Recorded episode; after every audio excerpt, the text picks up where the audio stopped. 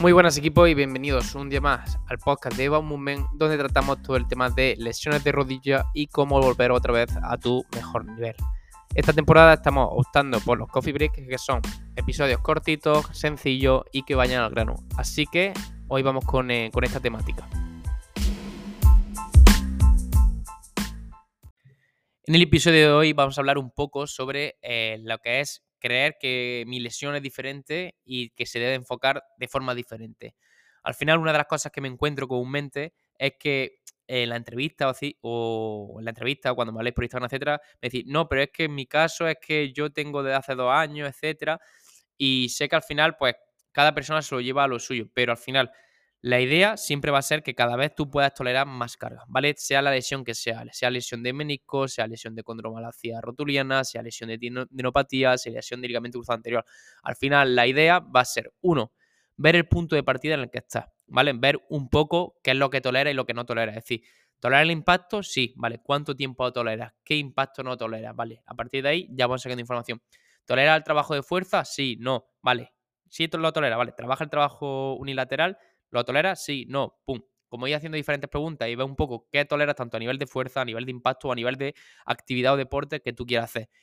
Con eso ya vemos el punto de partida eh, en el que estamos. Y a partir de ahí, la idea va a ser que cada dos semanas se vayan cambiando los ejercicios, se vayan ajustando las cargas para cada vez que tú puedas ir tolerando más cosas, ¿vale? Al final, ¿qué debe hacer una persona con lesión de rodilla? Debe saltar, debe correr, debe aterrizar, debe cambiar de dirección, debe sprintar y eh, debe, por así decirlo, pues ponerse cuclilla o hacer X gesto. Entonces, da igual que tu lesión sea condromalacia rotuliana, tendinopatía rotuliana, ligamento cruzado anterior, menisco, que al final el fin de la recuperación o de esa adaptación va a ser que tu rodilla o que tú puedas hacer todos esos gestos, que son saltar, lanzar, sprintar, correr y cambiar de dirección, ¿vale? Que es los movimientos que se da en cualquier deporte. Entonces, la idea principal va a ser ver un poco el punto de partida al que estés, ¿vale? Da igual lo que hemos dicho, la lesión que sea.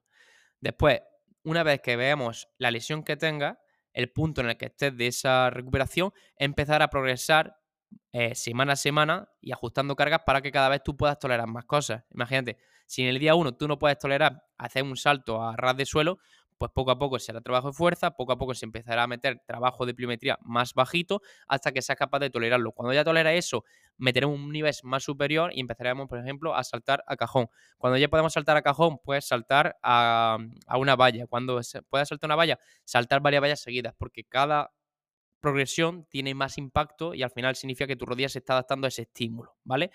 Al final, cuando la gente entra en el programa de, de Bamumen, pues vienen siempre con muchas dudas, muy perdidos de, es que yo tengo condromalacia y también me han dicho que tengo lo de menisco. Otro, pues a mí me han dicho que tengo tendinitis, etc.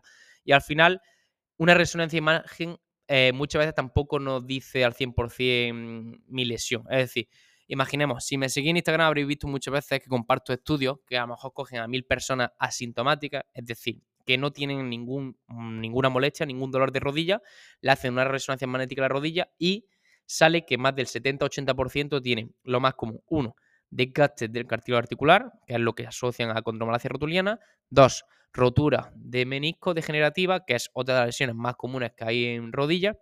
Y tres, temas de edema óseo o tendinitis, ¿vale?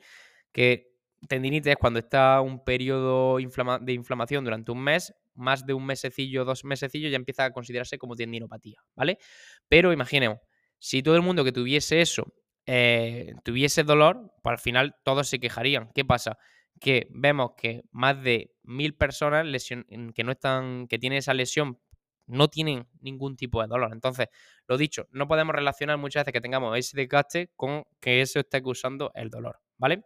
Y lo que sí podemos ver es, uno, ver el punto en el que está empezar a entrenar, empezar a controlar cargas y día a día ir hablando con la persona para ir gestionando cargas y cambiando cargas para que al final esa persona se adapte cada vez a más ejercicios, más movimientos, más estímulos, para que al final pueda volver a hacer el deporte que quiera, ¿vale?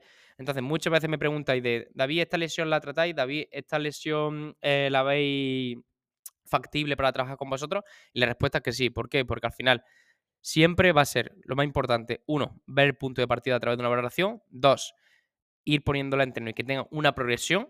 Y tres, que para mí es muy importante, gestionar la carga diariamente o semanalmente con la comunicación que haya día a día, ¿vale? Que no sea en plan, venga, toma, aquí tienes estos ejercicios, hazlo durante tres semanas y vuelve en tres semanas y te vuelvo a ver. No, sino que haya comunicación diaria para que se vayan ajustando las cargas y al final se vaya ajustando todos los contratiempos que van a ir, para que esa rodilla cada vez vaya adaptándose y vaya tolerando más carga.